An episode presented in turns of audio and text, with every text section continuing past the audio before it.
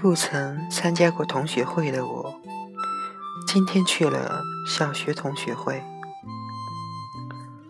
五十六岁的我，想看看当年十二岁的玩伴们，今天变成了什么样。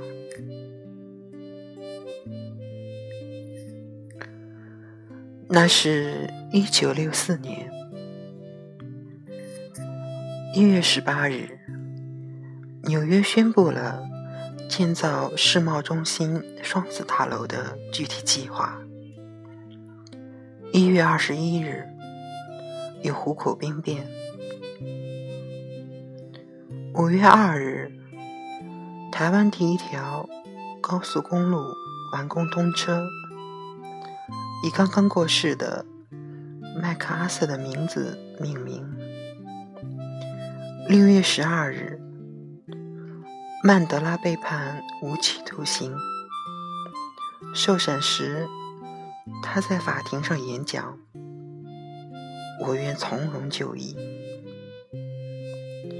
十月一日，世界第一条高铁东京与大阪间的新干线开始通车，同时，奥运会第一次在亚洲举办。东京面对国际。十月五日，六十四个东德人利用挖掘的地道逃往西德。十月十六日，中国第一次试爆原子弹成功。十二月十日，马丁·路德·金获得诺贝尔和平奖。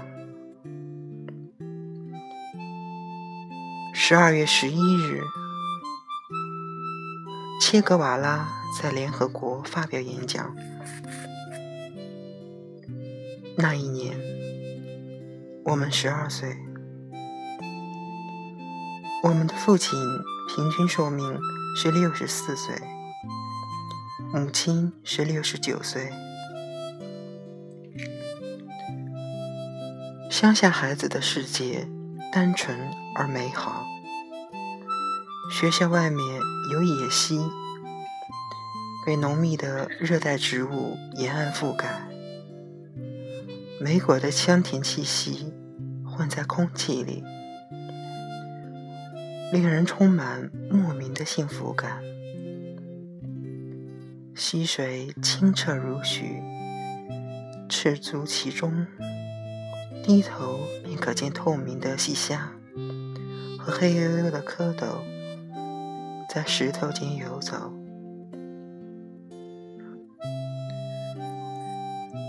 羽毛艳丽的大鸟在蓊郁的树丛中忽隐忽现，发出老而神秘的叫声。野草粘在头发里，带着一身泥土气，提着鞋，裤脚半卷，走进学校。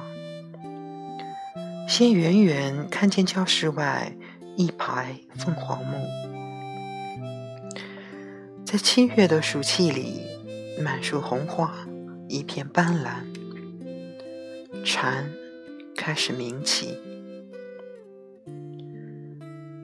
进入教室坐下，国语老师慢悠悠的教诗。念诗时，他晃着脑袋。就像古时候的书院山长，他教做人的道理，因为那是个有座右铭的时代。我们的书桌都有一张透明的玻璃，玻璃下面压着对自己的提醒、勉励、期许。我们的日记本里，每隔几页。就有一条人生格言。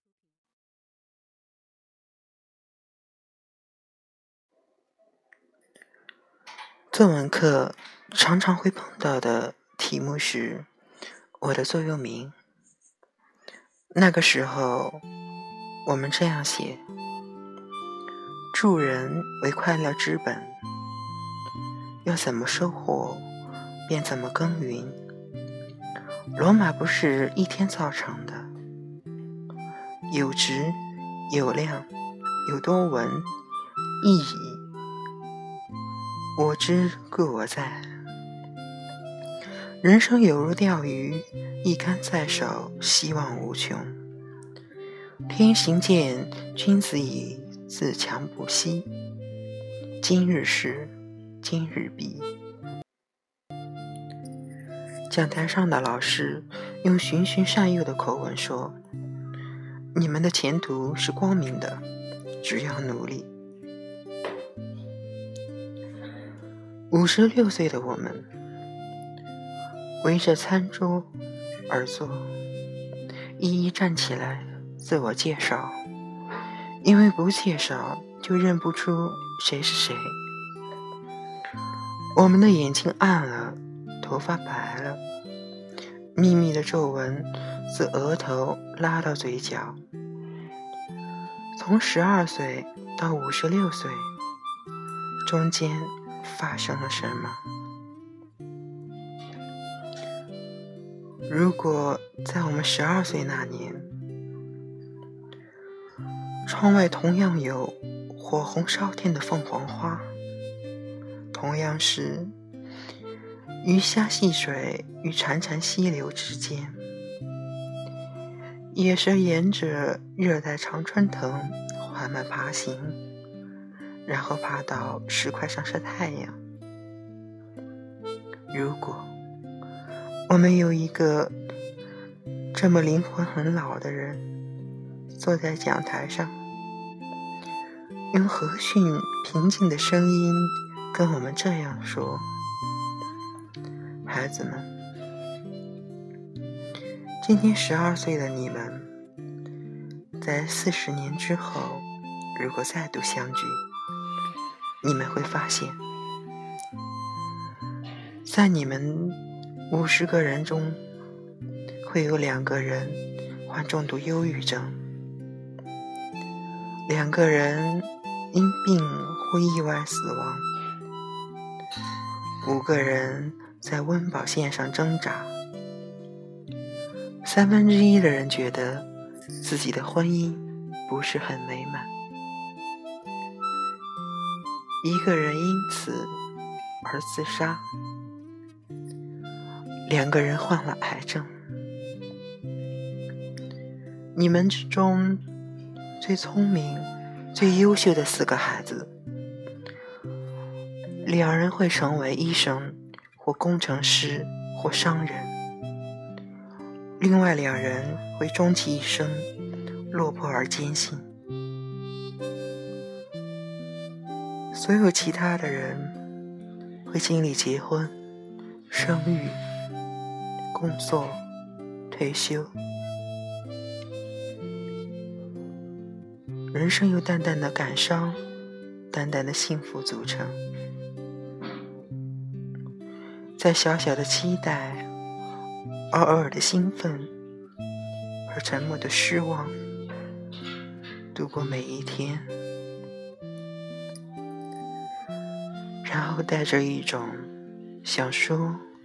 却又说不来的懂，做最后的转身离开。